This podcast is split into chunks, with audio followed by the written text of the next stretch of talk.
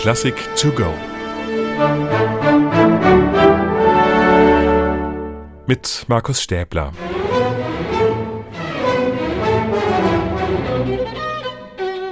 Am Anfang steht ein Missverständnis.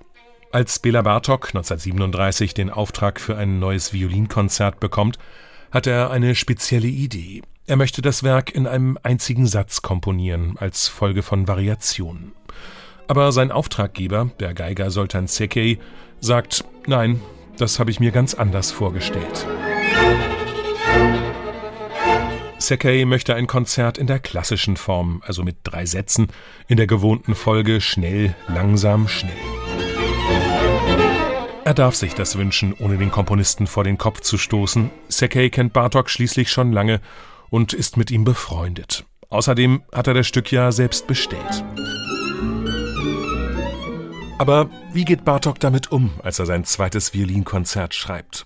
Die Antwort ist ein Kompromiss, kein fauler, sondern ein richtig guter und schlauer. Bela Bartok bleibt seiner Idee treu. Er liefert zwar, wie gewünscht, ein Konzert mit drei Sätzen, aber der Variationssatz bleibt das Herz des Stücks. Er rückt ins Zentrum. Für ihn wählt der Komponist ein ruhiges Tempo, Andante tranquillo.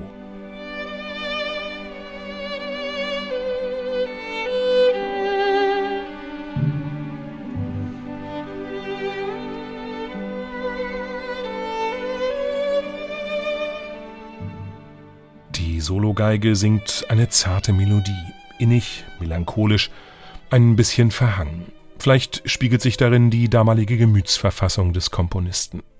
Bartok schreibt sein Konzert in den Jahren 1937-38, als sich in Europa ein bedrohliches Klima zusammenbraut. 1940 emigriert er, ein entschiedener Gegner des Faschismus, in die USA. Und diese Stimmung des Abschieds scheint sich in seinem Violinkonzert schon anzudeuten. Jedenfalls schwingt da eine tiefe Wehmut mit.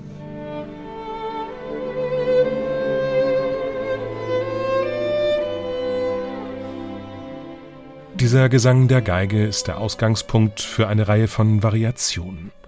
Zunächst schmückt Bartok die Melodie nur mit ein paar zusätzlichen Noten aus, von der Pauke ganz vorsichtig begleitet, wie auf Samtpfoten.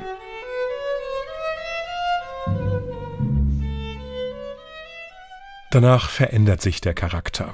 Die Geige gibt sich stachlich mit Doppelgriffen voller Dissonanzen.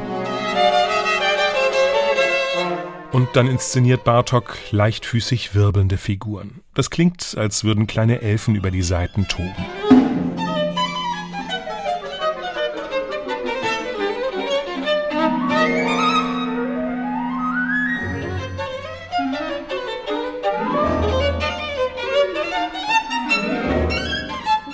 Hier hat der Solist oder die Solistin ordentlich zu tun. Da flitzen die Finger übers Griffbrett. Bartoks Auftraggeber Soltan Sekei dürfte seinen Spaß gehabt haben. Am Ende kehren die Variationen wieder zur lyrischen Stimmung des Anfangs zurück.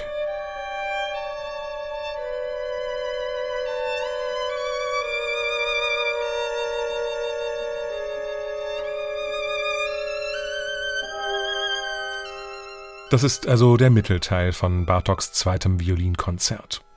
Den rahmt der Komponist mit zwei schnellen Sätzen. Allegro moderato heißt der erste. Auch er fesselt mit seinen mitunter schroffen Kontrasten und einer Fülle an Ideen.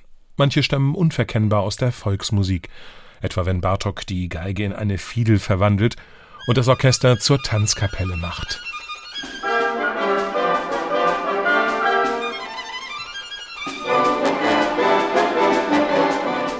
Die Musik ist temperamentvoll, manchmal auch grell und beinahe lärmend.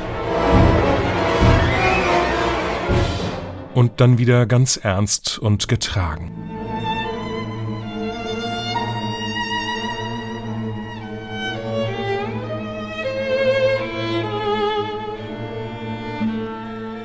Zwölf verschiedene Töne hat dieses Thema, aber es klingt beinahe romantisch. Und das ist kein Zufall, wie der Komponist bekannt hat. Ich wollte Schönberg zeigen, dass man zwölftönig schreiben und trotzdem in der Tonalität bleiben kann, hat Bela Bartok zum Geiger Yehudi Menuhin gesagt.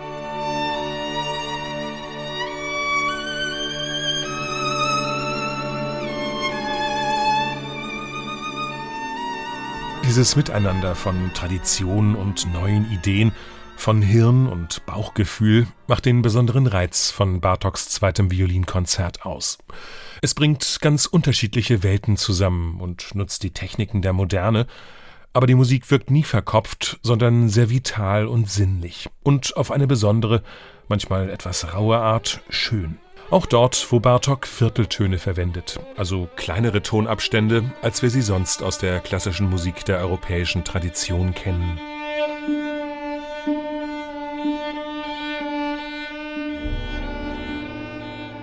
Eine große Vielfalt an Farben prägt auch das Finale des Violinkonzerts, überschrieben mit Allegro molto, also sehr schnell.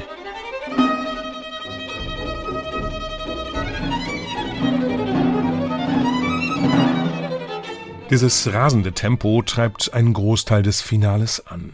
Da wirkt die Musik wie unter Strom, stellenweise fast schon wie kurz vorm Durchbrennen.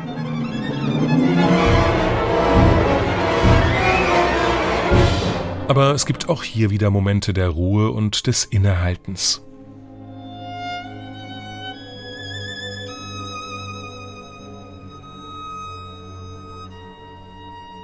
Was beim ersten und auch beim zweiten Hören nicht sofort auffällt, aber trotzdem einen unterschwelligen Zusammenhalt schafft, sind die Verbindungen zwischen dem Finale und dem Anfang des Konzerts.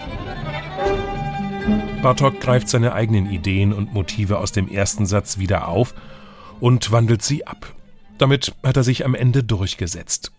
Als das Konzert fertig ist, schreibt er an den Auftraggeber Soltan Sekei über den Schlusssatz Streng genommen ist er eine freie Variation des ersten Satzes. Schließlich habe ich dich überlistet und doch Variationen geschrieben.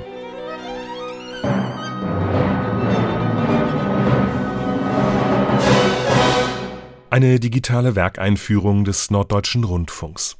Weitere Folgen finden Sie unter ndr.de-classic to go.